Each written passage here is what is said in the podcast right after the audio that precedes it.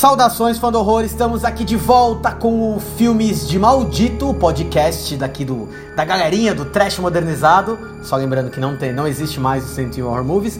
Já fizemos o Minuto de Silêncio no episódio passado, e essa aqui é a continuação direta, a sequência, a franquia em que estamos falando sobre a Hora do Pesadelo, os 35 anos de Fred Krueger. Se você não escutou o nosso programa anterior, faça um favor a si mesmo, diria eu Escute, porque foi um bate-papo muito bacana sobre o primeiro filme. E agora eu estou aqui novamente com os meus intrépidos guerreiros dos sonhos, Maxon Lima. Gosto, gostei disso aí. Kincaid, curto. Mas o Guilherme Lopes. Bom dia, boa tarde e boa noite. Eu não sei, eu não sei qual, qual, quem eu seria. Quem que eu seria? O cara do, da marionete, talvez? Boa, hein? Ou mudo, que eu sou tímido, né? A minha seria a Mas minha... você escolheu o Kincaid baseado em quem, então? Não sei. Minha, nas minhas qualidades físicas? É, eu, acho talvez, que, né? eu acho que o Gui seria o Kincaid e o Maxon seria o Wizard Master. Olha aí sim, hein? Você é o mestre dos magos tal, e eu seria o, o Bruto Selvagem, que estoura tudo no punho. Oi, Nia. E eu seria quem? E, estamos, e a Nia Silveira tá aqui com a gente também. Oi, boa noite pra todo mundo, porque é sempre boa noite. Se você é do bom dia, foda-se. Ó, quem você seria? Você seria bonita e má, você seria Tarley. Nasci pra isso, pra ser bonita e má. E usar moicano. E morrer de overdose? Exatamente, e ter aquela atitude badass, quero. E morrer de overdose? Não, né? Ah, eu sempre quis, né, gente? Quem na vida adulta não quer morrer, né? Mas antes de falarmos sobre os Guerreiros dos Sonhos, temos aí uma Hora do Pesadelo parte 2. Complicado esse filme, já diria Maxon Lima. Isso é difícil.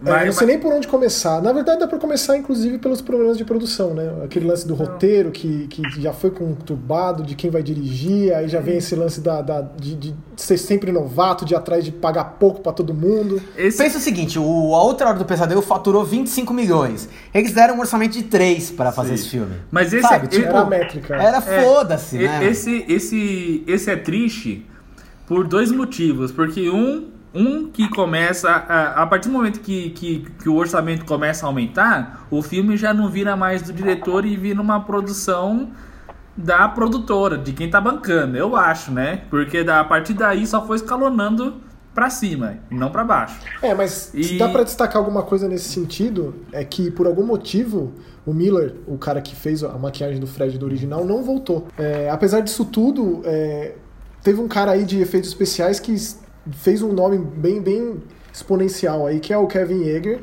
É...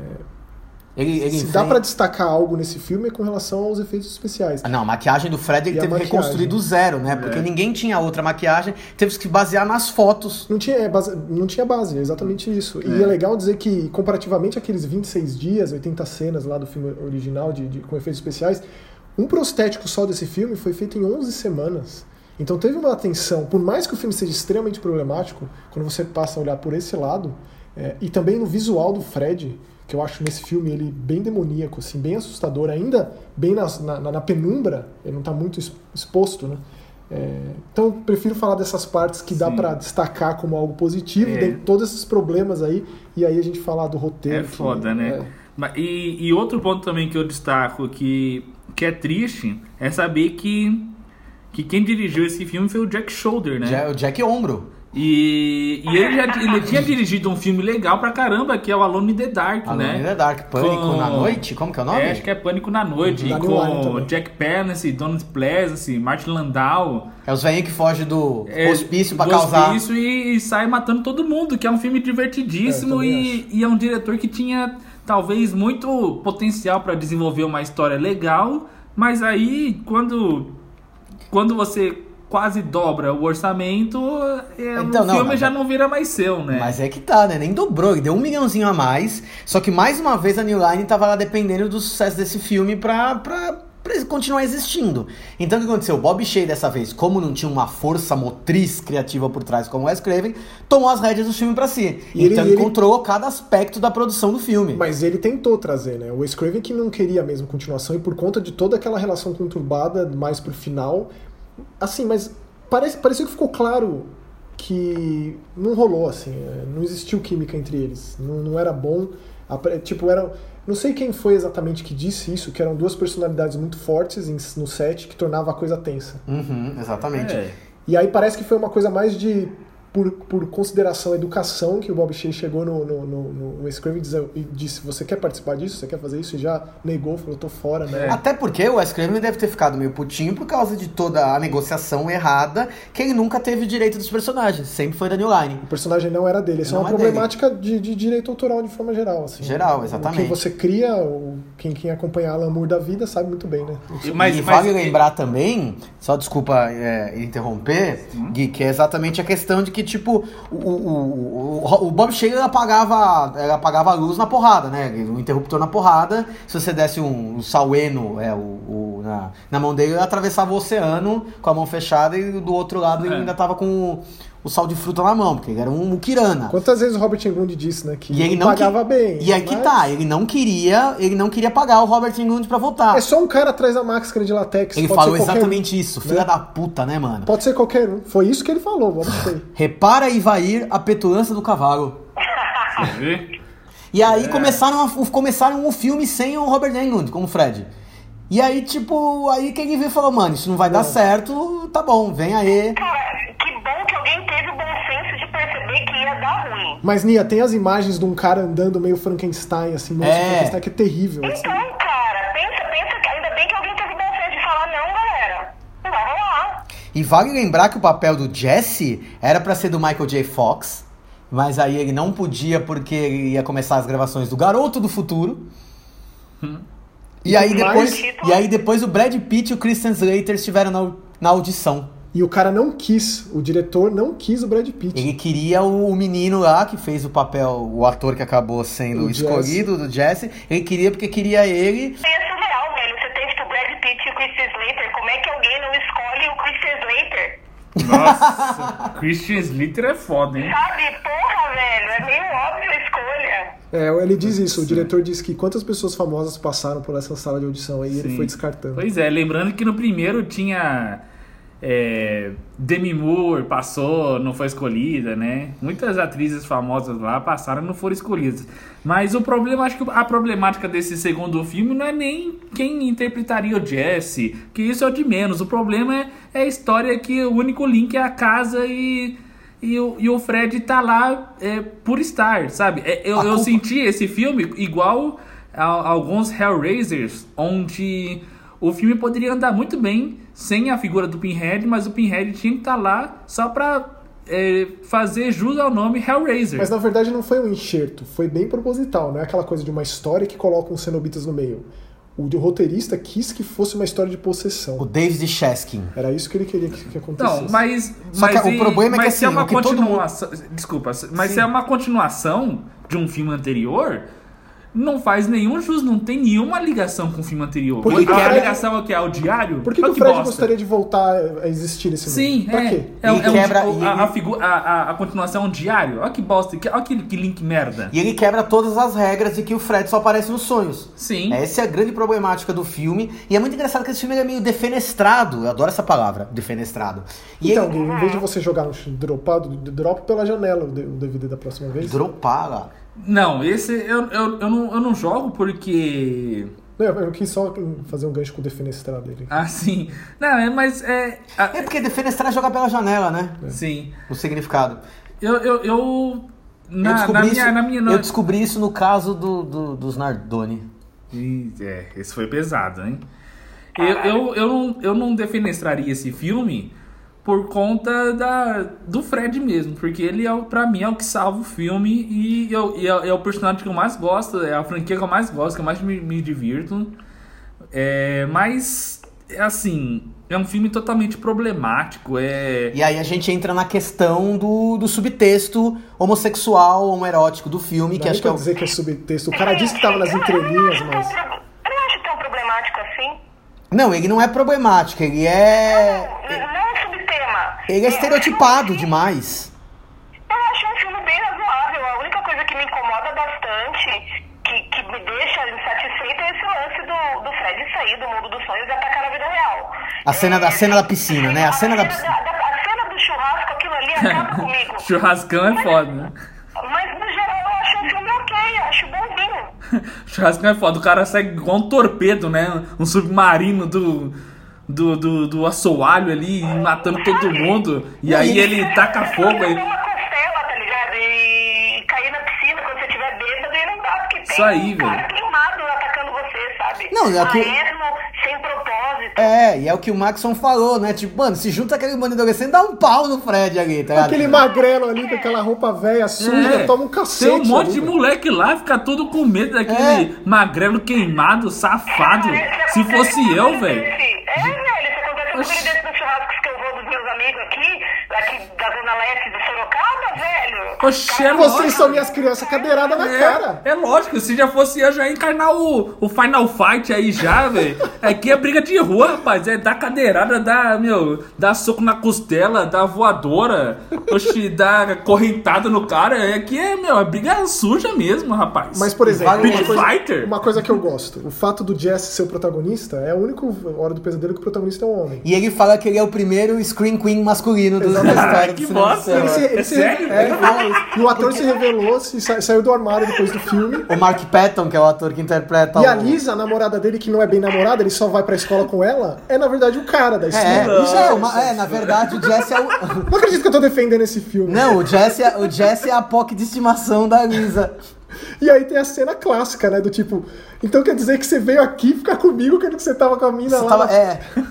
Então, é, vai falar que isso é subtexto, bicho? Então, o Rod, Não. o Rod fica clara a relação. Eles lá no. Não, fora isso, aquela hora O que eles- professor de O professor, física. mano, aquela feticha, a fetichização do professor. Ô, mano, como que é? Ele é atacado por bolas e depois, mano, tem o bagulho da toalha quente na, na bunda, velho. Ô, Sendo que teve o Bob Shea de, de, de barman o ali. Bob no- Shea é o barman, exatamente. Sadomaso ali, é. Mas, mas Não, e o cara vai. Assim, é muito engraçado que assim, é, existe todo esse, esse contexto de que ele tá com a sexualidade dele reprimida, o, o Jesse, né? E aí ele sai andando nada e vai parar na Ostra Azul, né? No bar da academia de polícia ali, tá ligado? Isso, Tipo, é isso mesmo, é, é mais louco assim, de polícia lá. Só faltou o Jamanta, né? Tacar os caras pela, pela porta.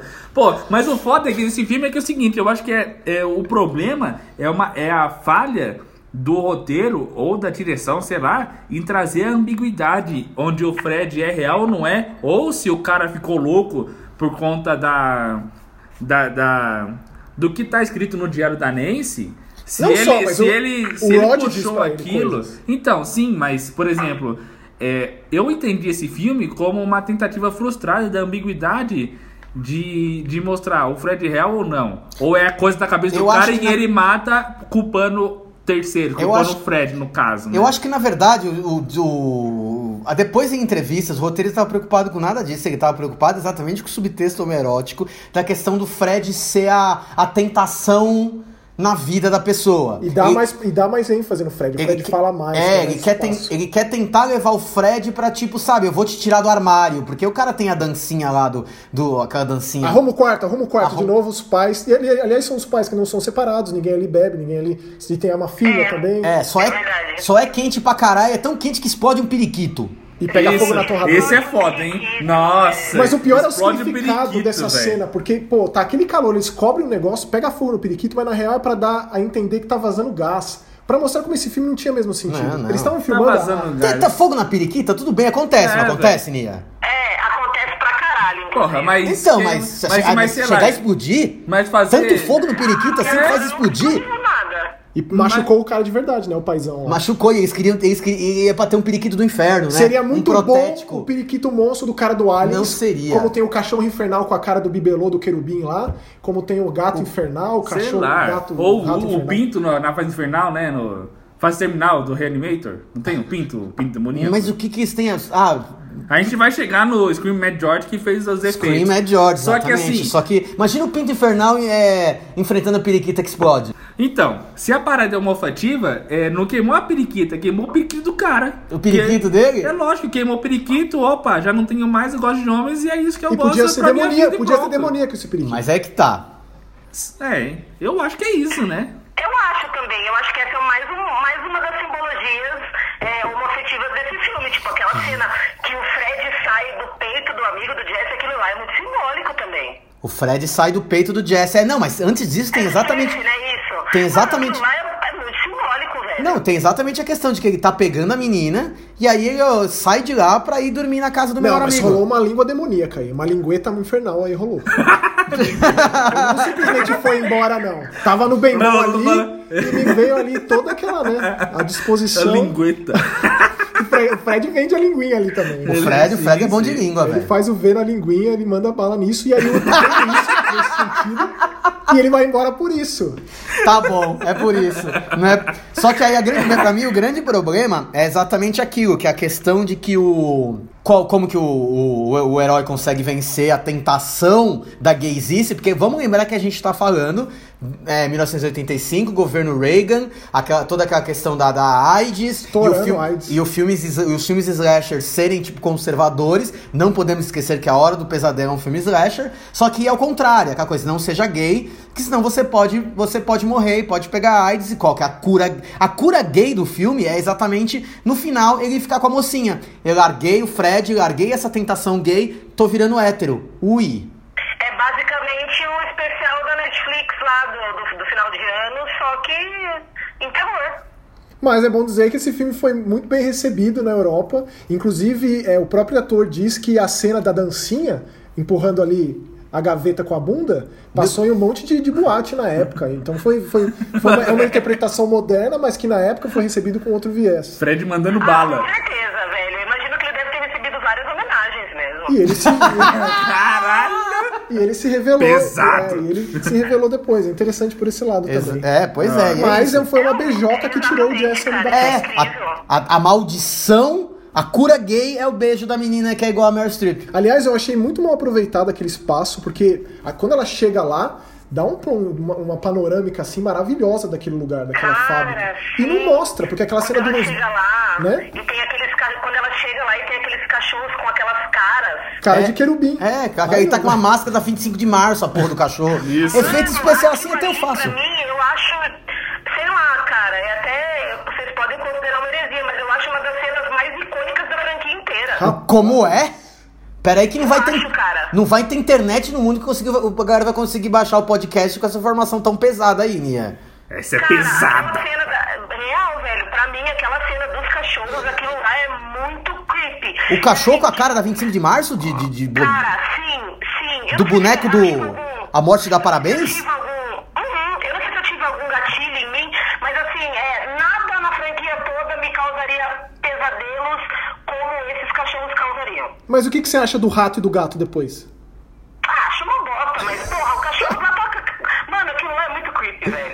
Ah, eu acho que, tipo, era pra ser o cachorro da, do Cerberus Sei do lá. inferno ali, é só Eu- o cachorro eu- do eu, eu Clodovil. vejo. Cachorro do Clodovil, cara. Pits. Eu vou, eu vou rever esse filme hoje só pra ver essa cena. Não, eu acho que eu não vou rever o filme, não, mas vou procurar só essa Cara, é assim. É. É meu segundo pior filme da franquia. Eu acho detestável esse filme. Mas, Esse pra mim é o pior. o Fred tá demais o visual dele. E a cena que o Fred sai do, do Jesse é do cacete. É, então tem um Esse é olho, foda. um olho dentro Foda. da boca, que na verdade é a namorada do, do, do Kevin Yeager, que tava ali atrás, porque só a cabeça dele encaixava. É, quando ele, ele confronta o Jesse pela primeira vez e fala que não faz o menor sentido, temos trabalho a fazer com aquele olho vermelho demoníaco, porque o Robert Englund tem um olho claro, mó bonito. E ele falou, não combina. E toda é, o visual do Fred é legal, ele mordendo a, a panturrilha da, da, da, da moça lá. Tem outro cara, tem, tem outro caso também desse filme que eu acho que ele foi muito podado. Porque, se não me falha a memória, tem duas ou três mortes onde a violência é implícita. Onde ele A só. do Rod, inclusive. Onde ele só mete a- as garras na barriga e pronto. E A do Rod, a, de. a- a garra aparece do outro lado da porta. É, mas que, mas que bosta de, de morte é essa aí? E tem que dizer que tem um problema da luva também. É, então, eu acho que, por mais que tenha esses problemas da, da temática homossexual no filme, eu acho que a violência nesse filme ela foi muito podada. Então eu acho que esse é o produto exclusivamente da New Line e não do Jack Shoulder, porque tendo em vista o Alone in the Dark, é um filme muito mais pesado, com muito menos recurso. Bom, Eu acho que a questão é, pra mim o problema não é nem do Jack Sheldon nem da Daniel Line, é do, di- do roteiro. Ele é um filme completamente problemático e o grande problema do filme é que ele vai contra todas as regras do primeiro filme. É por isso que o Wes ficou puto também, né? deve ter ficado extremamente ofendido. Ele vai contra todas as regras, é aquela história lá da cena da piscina que a gente tá falando. Mas pra mim o que vale desse filme, porque assim, depois ele é completamente desconsiderado do cânone, tanto que nele fala que a, que a Nancy morreu. E que a mãe se matou no, naquele quarto lá dos pais. É, que É. se passou 10 anos do que tinha acontecido e realugaram a casa por um preço barato e tal.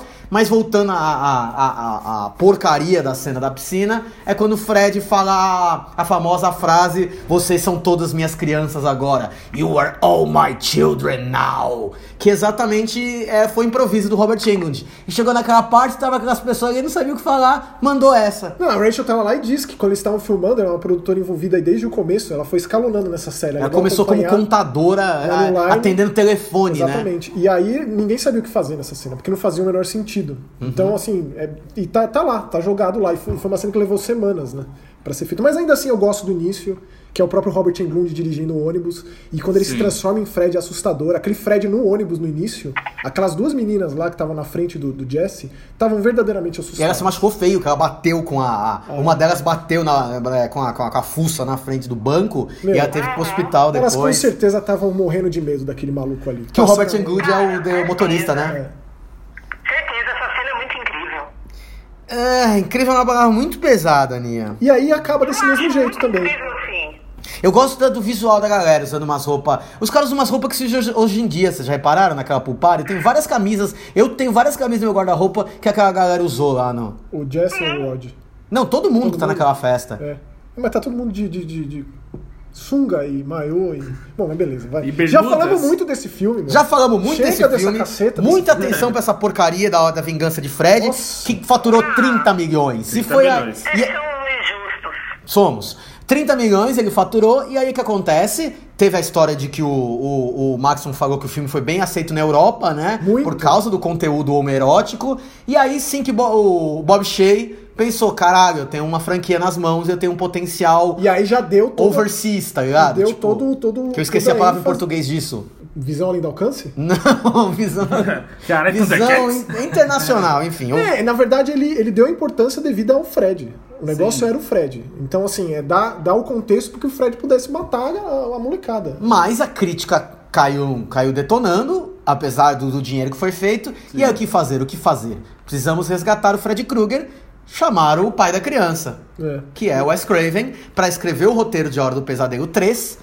E. Mas são muitas mãos nesse roteiro, né? Esse- Então, porque a primeira, a primeira, é engraçado que a primeira versão que era do Bruce, Bruce Wagner e do Wes Craven, porque o Wes Craven tava dirigindo o Deadly Friend, talvez, é, ele tava dirigindo a, a Maldição de Samantha, dirigindo a a, cena da, ba- da bola de É, basquete. dirigindo a. Ótima. Eu gosto também. Ótima cena. Pesado demais. filme O filme é uma porcaria. Exatamente. triste. Mas ele volta como produtor executivo, ele e o Bruce Wagner escreveram o roteiro mais o Bruce Wagner do que ele, só que aí ele passou pelo pela lapidação do Chuck Russell, que foi o diretor do filme, Sim. e do Frank Darabont. Porra, Frank Darabont é, é fudido de um diretor, roteirista do caralho, né? Ele já provou isso aí, é, adaptando as obras do, do Stephen King.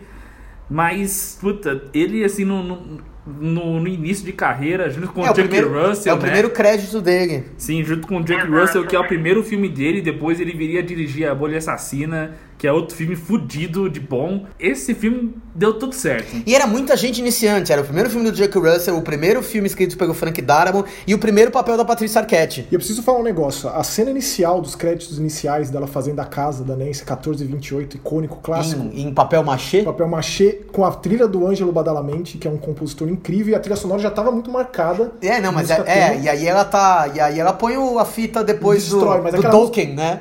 Tan, dan, dan, dan, dan, dan. Isso aí ficou talvez mais marcado pra mim do que a própria música clássica do Fred. né? Mais do que o tan, dan, Não, não, não. dan, Claro que dan. isso aí foi repetido na série, por isso que marca, virou a música tema. Mas a música de abertura do Dream Warriors, sério, esse, o Ângelo Badalamenti é, um, é, é demais. É demais e já dá o tom da coisa toda. E é engraçado que tem todo o lance da, da, da Patrícia Arquette e você, tipo, eu tinha acabado de assistir o The Act quando eu assisti de novo essa, essa, esse filme, que também é daqueles que, se- que eu revisito assim, normalmente. É, é engraçado como dá outra concepção. E você vai atrás de informações do tipo, como era difícil essa garota no set, porque basicamente todo mundo estava apaixonado por ela. E teve uma a- cena que foi rodada acho que 52 A vezes, cena né? do, do, do scalpel, É. do bisturi. Porque ela não conseguia acertar, ela não falava, ela não decorava a fala, tiveram que ter umas dálias, sabe? Tipo quem o faziam pro Uns TP? Paul Mauri Júnior fazer o programa, tá ligado?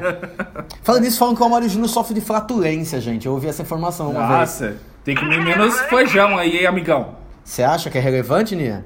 Nossa, o fã do horror deve estar extasiado com essa Sim. informação. Tem É, coisas e que você só Patrícia, escuta. Patrícia Arquette pra, pra Mauri Júnior é Pro só. flatulência do Amaury Júnior. Sim, menos feijão e repolho, né?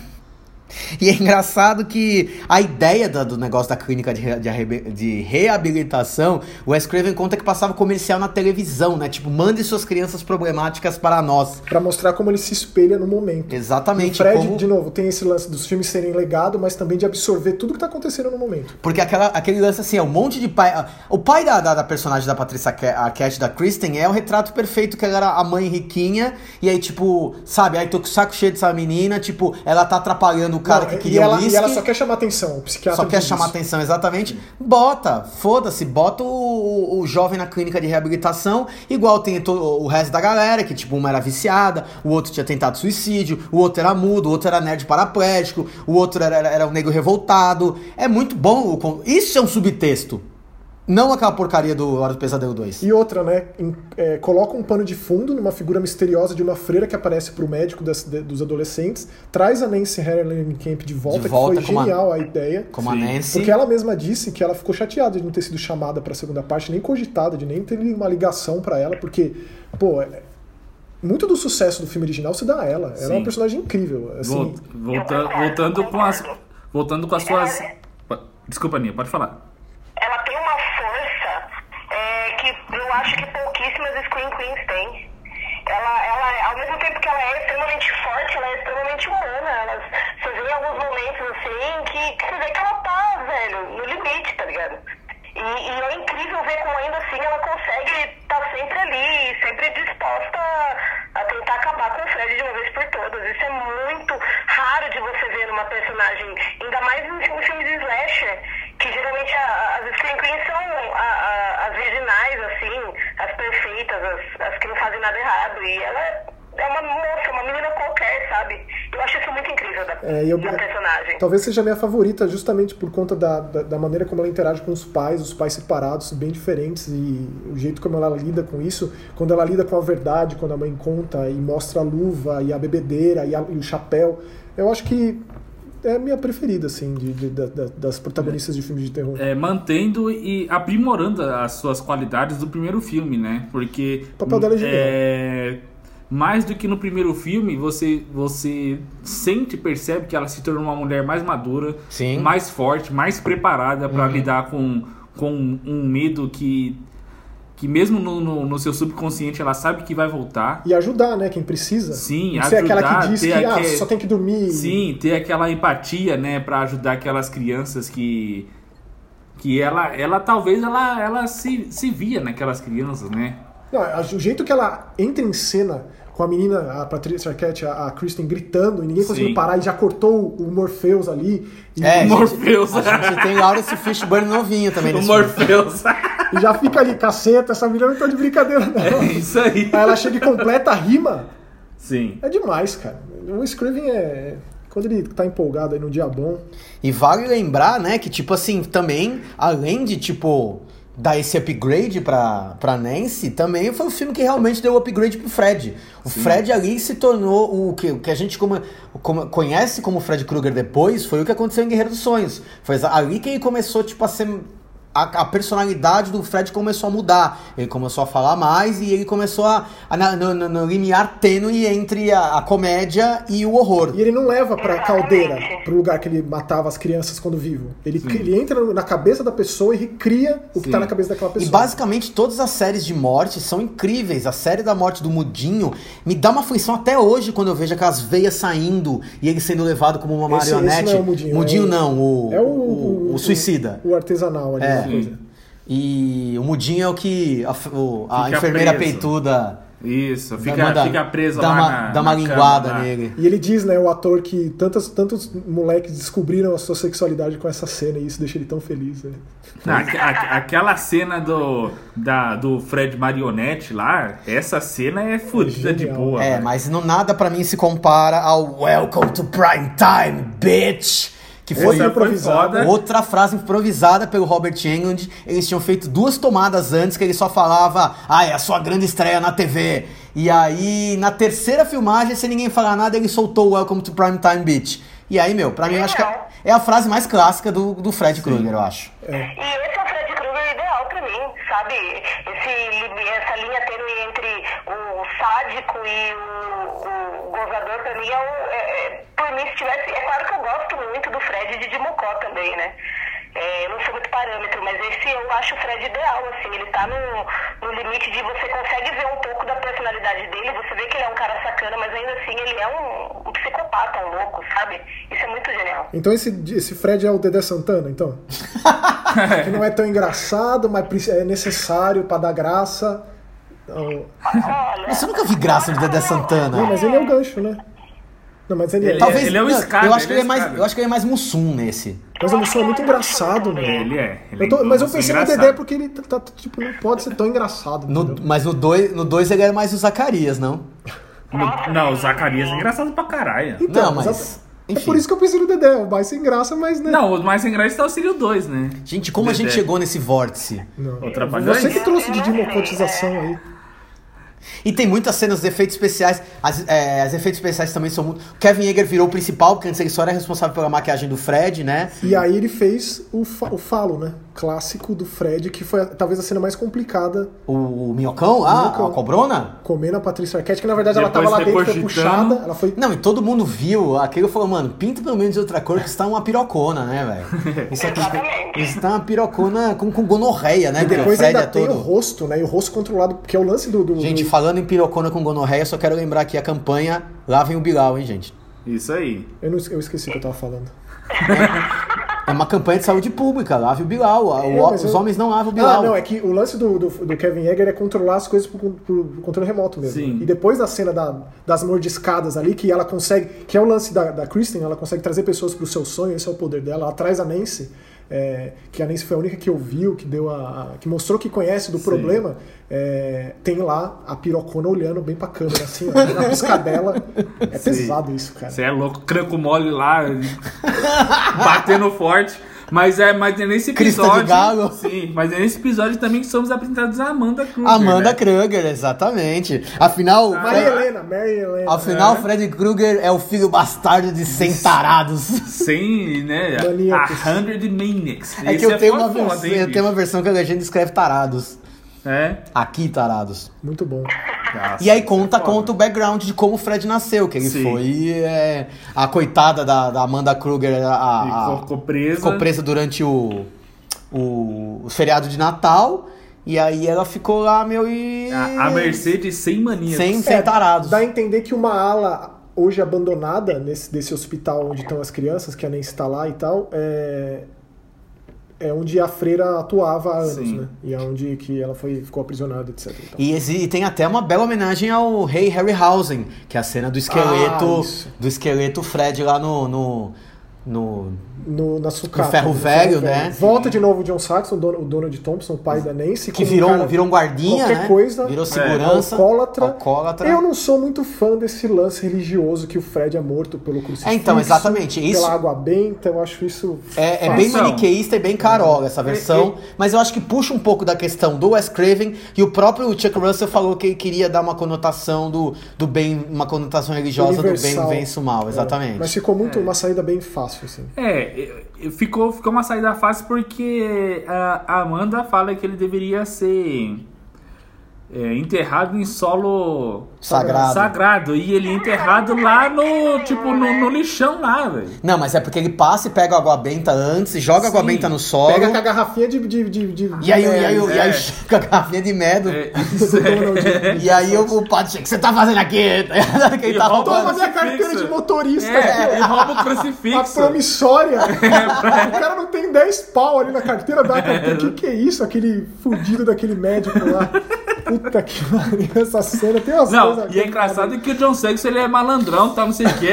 O. o Ah, o- que chama ele na chincha no É, bar? chama na xixa, ó. Meu nome é esse aqui, já fui apresentado. Agora você vai lá me levar e pronto, Não, acabou. mas ele O John Sexton não tá bom. Se você não se importa com, com a vida da tua filha, eu me importo com isso É? aí, Arlie. Tá bom, vamos lá, vamos lá. Engraçado, cara. Não, eu falei, caramba, o cara é bruto e Ó, e uma informação valiosa: o Robert Englund, em todas as suas viagens por lugares do mundo para promover os filmes e conhecer fãs e etc e tal, ele, ele chegou à conclusão que o 3 é o preferido da galera mesmo. assim. Ah, ao meu ver, ele tá no top. Você acha o, tre- o, o terceiro é seu preferido? Sim, melhor do que o primeiro. É o meu segundo preferido. Ah, o seu, não tinha Matsu... deixar no final? Seu é o terceiro É o preferido? terceiro. É um, é um, é um, é um ganchinho, é um ganchinho pro, pro episódio final, né? Mas pra não, mim. Não, pergunta, não pergunta pra mim, não. Pergunta, Não? Nia, onde que tá o 3 no seu ranking aí? Eu acho que no top 3. É, vamos deixar. Tá, no é. final, no último episódio, a gente faz o nosso é- top, Fred, aqui. Sim. E aí foi quando realmente o Fred Krueger estourou, porque é, faturou 45 milhões de, de bilheteria. E aí foi o, o filme mais assistido nos Estados Unidos. Meu, aí, aí abriu a porteira. Aí o Fred Krueger realmente come- virou. Isso foi em 1987, um orçamento de 4,5 milhões, né? E aí, meu, já vamos emendar fazer o quarto filme. Porque, meu, era a galinha do- dos ovos de ouro da, da New Line. De Bob fato, Shea tava né? entupindo o toba de dinheiro. Vamos continuar. Mas continuou também com todo essa, esse escorpião no bolso mesmo de contratar i- iniciantes, contratar atores que não tinham feito nada antes. Exatamente. Sempre- Mas pensa que, cara. mas pensa que de 4 milhões foi pra 13. Não, não, não. né? Todo o dinheiro era pra efeitos especiais. Uhum. Então tava claro a grande diferença do Fred pro Leatherface, pro Michael Myers, pro Jason, que é os mundos que ele cria. Pra matar cada vítima. Então o número de corpos da franquia Hora do Pesadelo nunca foi, nunca. Um filme do Jason, sexta-feira 13, parte 9, tem mais morte do que né, a franquia Hora do Pesadelo inteira. Mas esse não é o lance, o lance é tudo que ele cria, porque ele gosta de trabalhar, né? Então ele, ele faz a coisa toda aí. E aí são duas histórias muito interessantes sobre o diretor e sobre o roteiro desse filme. Porque assim, ah, o filme fez aquele puta do sucesso. E aí a. ele- O filme já tinha data de estreia, já tinha tipo pôster, e não tinha nem um roteiro, nem um diretor contratado, velho. Isso, O The imagina- Dream Master, né? Um desespero da produção, que tipo, o filme vai sair dia X, a gente nem sabe do que, que é o filme. Só que aí o Bob Shea chegou pro, dire... pro roteirista do filme, que é o Brian Helgeland, e falou o seguinte: ó, você tem sete dias pra, pra escrever um roteiro. Se esse roteiro atrasar um dia, você tá fora. O cara escreveu o roteiro em sete dias. Olha esse maluco, esse Bob Shea, cara. E Imagina, aí, isso é louco. e é engraçado que o que o, o- você vai e fala isso, né? Foi o primeiro, o primeiro. Que na verdade o que acontece? O, Fre- o Robert Englund estava dirigindo Força Demoníaca. Na mesma época do filme. E aí ele Esse é indicou. foda, hein, e aí ele indicou, olha, tem esse roteirista, que é o Brian Hagan, dá uma chance pra ele, tá ligado? Como o A Hora do Pesadelo Parte 4 saiu antes do, do Força, no mesmo ano, porém antes do Força Demoníaca, ele consta como o primeiro. Primeiro filme, crédito, né? exato, acreditado como o primeiro filme que ele roteirizou. E o, 976 Evil. é, e o cara, Nossa. depois de anos, ia ganhar o Oscar de melhor roteiro pelo Los Angeles Cidade Proibida. Inacreditável. Então você vê que é aquela coisa. E o Henry Harlin, o diretor, ele tinha acabado de chegar da Finlândia. Sim. Ele tava duro. Uma mão na frente, outra atrás. Ele não duro, toma- sem banho. Ele Ele não Dirigiu- tomava banho. Dirigiu em 87 o Prison, Prison. a- aqui chamado Duro de Prender. É, E olha Duro de Prender. Tá preso no Duro de Matar dois. É, Exato. é. Olha, tudo predestinado. Exato, Duro depois de ele Matar. dirigiu Duro de Matar Bom, 2, o disse Henry as distribuidoras aqui, né, que... Bom, de qualquer Duro forma, de a história é demais. O tipo, esse cara tá aí de novo. E É, ele ia todo dia na. com a mesma roupa, não toma banho. Tava banho, um finlandês de tipo dois metros e meio, barbudo, tipo um viking, cabelo na bunda. E ele chegava todo dia sujo com a mesma roupa, não tinha um puto. É tipo o rei da comédia. É, e ele chegava todo dia assim, eu quero emprego, eu quero emprego, emprego. Aí até que uma, uma das produtoras falou, mano, vamos dar emprego pra esse cara que pelo menos ele Não, o Bob, toma um banho. o Bob Shea fala, é, contrata. Contrata. E aí Foda-se. gerou esse, essa rusga entre os dois, que ele tentou o tempo inteiro agradar, o Bob Shea chegava no set e ficava com aquela cara de carranca que ele não conseguia entender. Ele chegava pra falar com o cara, ele não respondia, uma relação tumultuada que fez com que, na verdade, o diretor, que foi um dos grandes criadores aí, porque o roteiro tava tudo cagado, de bolar todos os pesadelos, é, desse o melhor de si mesmo, pra tentar agradar esse chato da porra que é o Bob Shea. mano. E vale lembrar que o primeiro corte foi editado e pela New Line, porque eles tinham achado muito, muito comédia, muito irônico. Porque esse é o filme que o Fred vira um ícone da cultura pop. É o filme que estourou, é o filme que o Fred bota um Wayfarer, um filme que ele faz uma piadinha antes de cada morte. E... E é o Fred, e o Fred que o Robert Englund só entrou no personagem de fato quando ele realizou que aquele filme era um Fred da geração MTV. Uhum. Pra, e, tipo, essa é, a- é o Sim. grande lance, o slogan do filme. Mas, mas é, é, é engraçado que nesse filme aí, é, os, os, os efeitos eles são muito bons, né? São os efeitos, pra mim, os efeitos assim, mais pesados que. É, a cena Scream da barata. George, né? A cena da barata. A cena da barata ali é um negócio nojento que você. é, naturalmente assimila a, a coisas malucas assim, tipo Scream Mad George, parceirão do Brian Usman, que fez o Society lá, fez Fausto, Sociedade dos Amigos do Diabo. é, fez, E a Nia comen- fez a, a noiva do Reanimator. Só fez essas loucuras do Brian Wilson. E você vê os filmes do Brian Wilson, só tem essas loucuras, só tem essas, essas doideiras aí, essas nojeiras, essas coisas inóspitas, né? O que eu mais gosto da cena da barata é o olhão dele, assim. Olhando o Roach Eu Motel. gostaria de ver aquele olho satânico do 2, não o olho bonito, clarinho do Robert Não, e toda a cena do loop temporal é maravilhoso. E a, e a, a, a Alice sendo puxada pela, no cinema, que aí ele entra Não, naquele. é- essa Sim. cena é É surreal. absurdo de Sim. bom, cara. Absurdo. E nunca Absurdo foi de feito um negócio desse, de passar do 3D pro 2D, de uma forma tão bem feita, com a pipoca saindo e o refrigerante, tombaram toda a sacada do cinema. É, foi, Muito foi muito criativo. E se É. trouxeram de volta o cara que fez os efeitos do primeiro também pra ajudar no set, porque é basicamente efeito especial esse filme. Sim. E a Nia comentou no, no, no episódio anterior, se você não escutou, escute agora, isso é uma ordem, sobre a cena da barata, né? O quanto foi icônica pra você, né? Sim.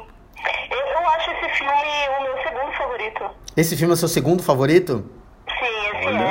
é. O primeiro é o primeiro, claro, mas eu gosto muito desse. Eu não sei se é porque eu, é, eu tenho um valor afetivo muito grande pra mim, acho que talvez por ter sido meu primeiro contato, mas eu acho que ele, ele eu não sei, eu acho ele extremamente interessante. As mortes são extremamente criativas e eu acho que era isso que eu queria ver a essa altura do campeonato na franquia, sabe? Tipo, mortes que fossem criativas, mas que não fossem tão absurdas como, sei lá, na sexta parte. Que Mas- eu também gosto, mas chega num nível de descabido, assim. Mas, Nia, tem coisas aí que é difícil de lidar, tipo um Sayonara, Rick, é, Rick É, San, o- o... lance dele lutando com o invisível porque o dinheiro do elevador acabou. O fato da Patrícia Arquette não ter voltado, porque reza a lenda que a- o agente dela pediu muita grana, né? Mas na verdade ninguém sabe exatamente o que aconteceu, por que ela não voltou. Isso complicou. Até matam a Kristen até que relativamente cedo. A Alice, que vira o grande lance do filme, que ela absorve o poder dos, dos, dos seus amigos, eu mas. acho ótimo, porque né, eu odeio a Tuesday Night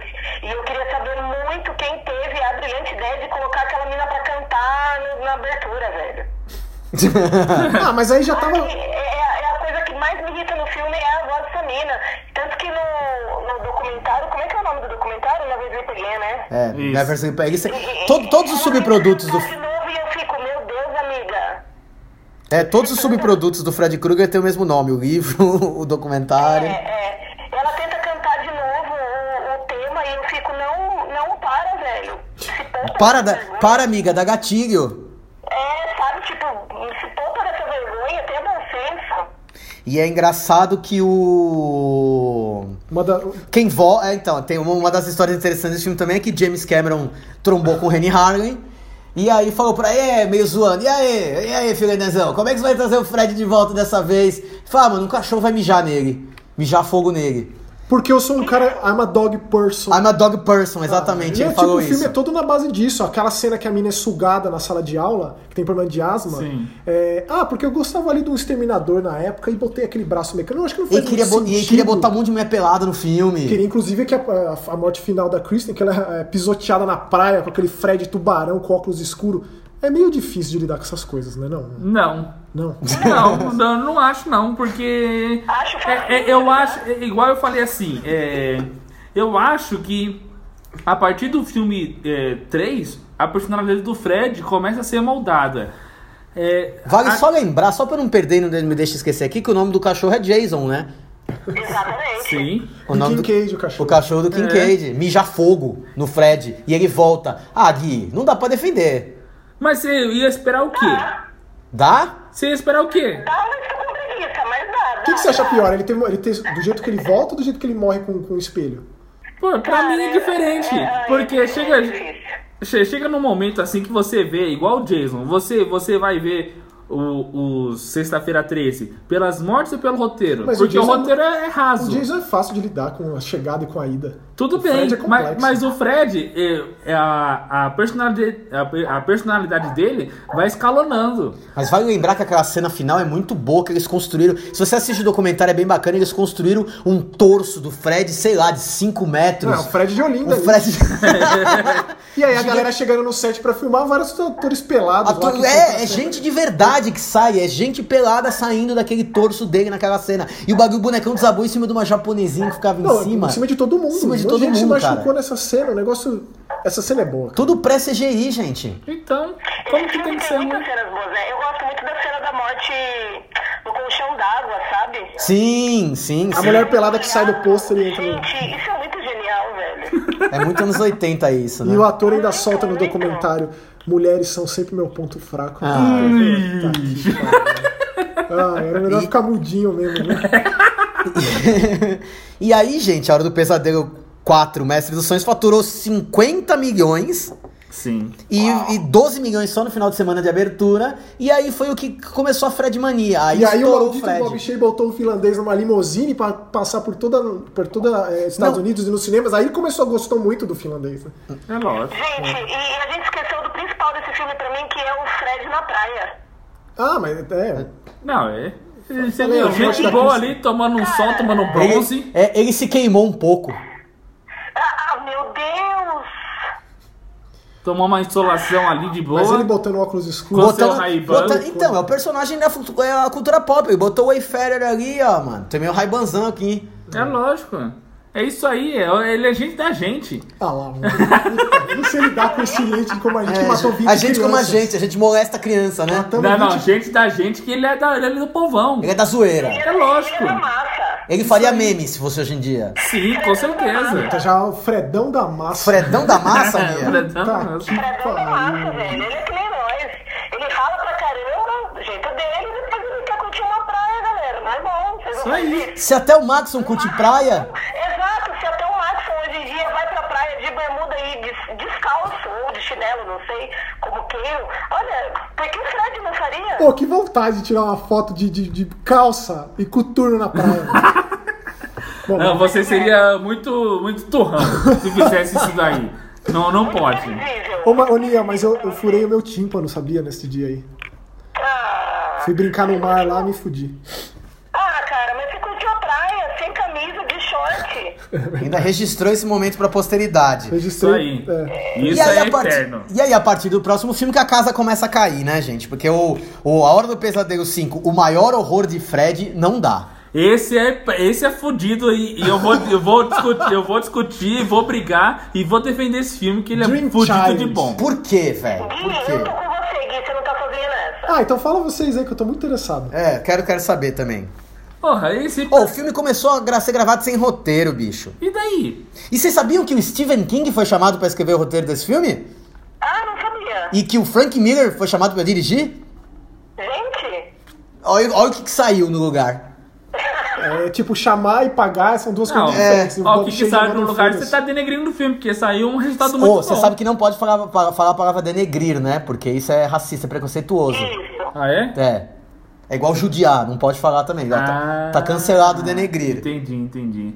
É, Então você tá zoando o filme aí, porque o, o bagulho é muito bom, caramba. Oxi.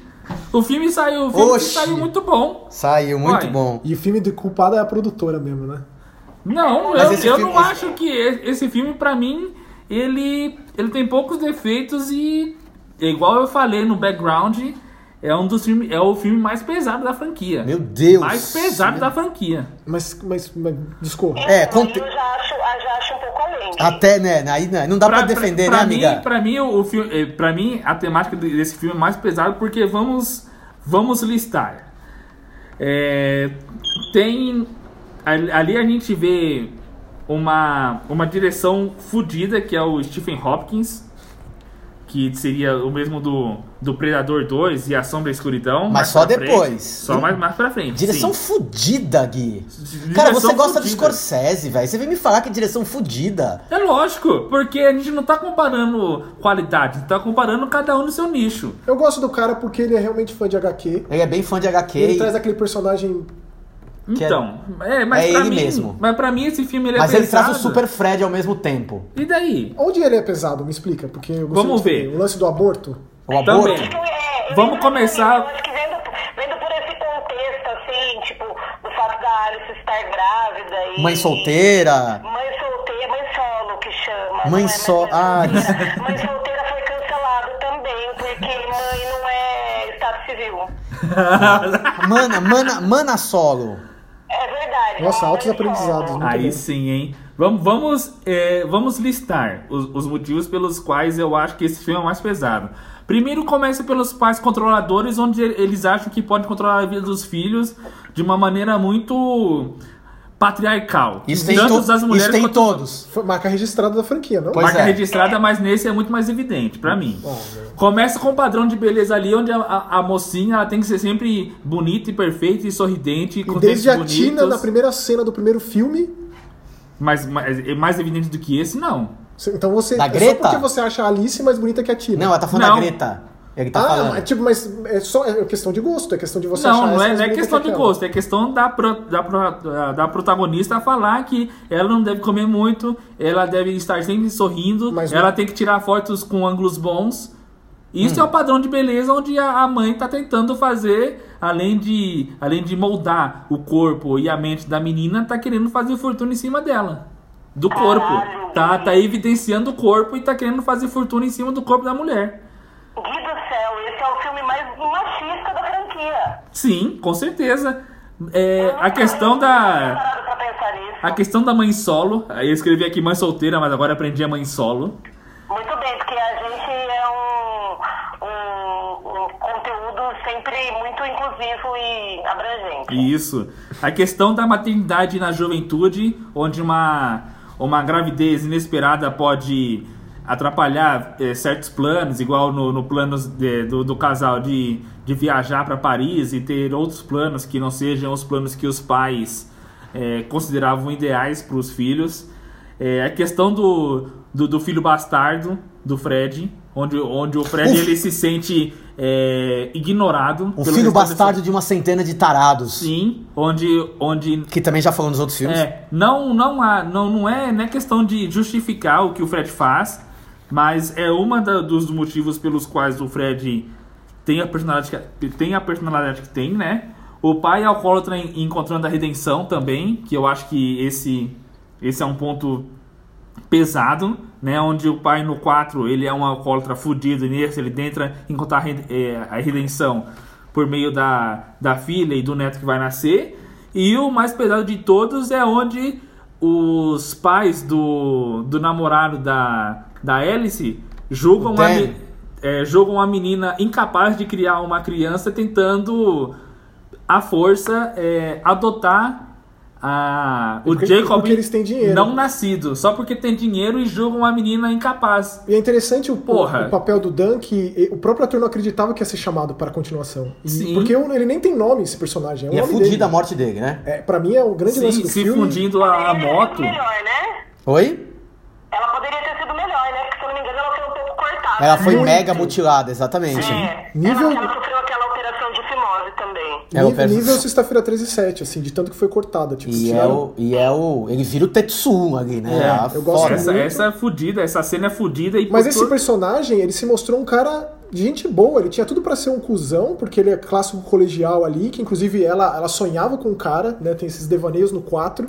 E ele é, ele é um cara super legal, assim. Tá, gente, mas assim, vocês estão vocês estão rasgando seda pra esse filme, mas aí vocês esquecem daquela porcaria do Jacob, vocês esquecem do bebê sonhar, vocês esquecem de um monte de coisa, Não, o vai. bebê Fred é tenso de O bebê Fred. Do Fred, do bebê Fred, O be- aquele bebê Fred é, é indefensável. Indefensável. Você esquece que esse filme foi uma, uma imposição da produtora porque ela estava grávida no momento e ela ficava preocupada com a maternidade dela e pensava: nossa, será que meu filho vai nascer o diabo? Ai, as pessoas que gostaram do primeiro do pesadelo estão começando a ter filho agora. Então, Quero aí- fazer um filme sobre maternidade. É isso que eu falei. A outra co-criadora da New Line com, com, com o Bob Shea, a Sarah Richards, se eu não me engano, Ritter, é? Ritter, ela, ela tava pra grávida, ia ter um filho e quis passar isso pro filme. Essa foi a exigência E eles dela. mesmos sabem, eles falam, erramos. Eles, eles admitem depois. E aí do- no final, é, é aquele lance das escadas, a lance da- do, do moleque é, é, abraçando arrotar no o pra ma- Fred. matar o Fred. E tipo, é, é difícil esse final, cara. Puta, eu não, eu não acho. Eu não acho porque, mais uma vez, eu vou. Ó eu o Catupiry. Vou, agora vamos. Agora eu vou parafrasear o Maxon aqui usando uma frase dele contra ele. Olha, Quando a momento gente de tava- tensão. quando a gente- Tem clima tenso entre os brothers. Quando a gente estava conversando sobre essa Dark vs Kayak, o que, que você me falou? Você falou que o problema não, é, não era o filme e era em quem estava assistindo.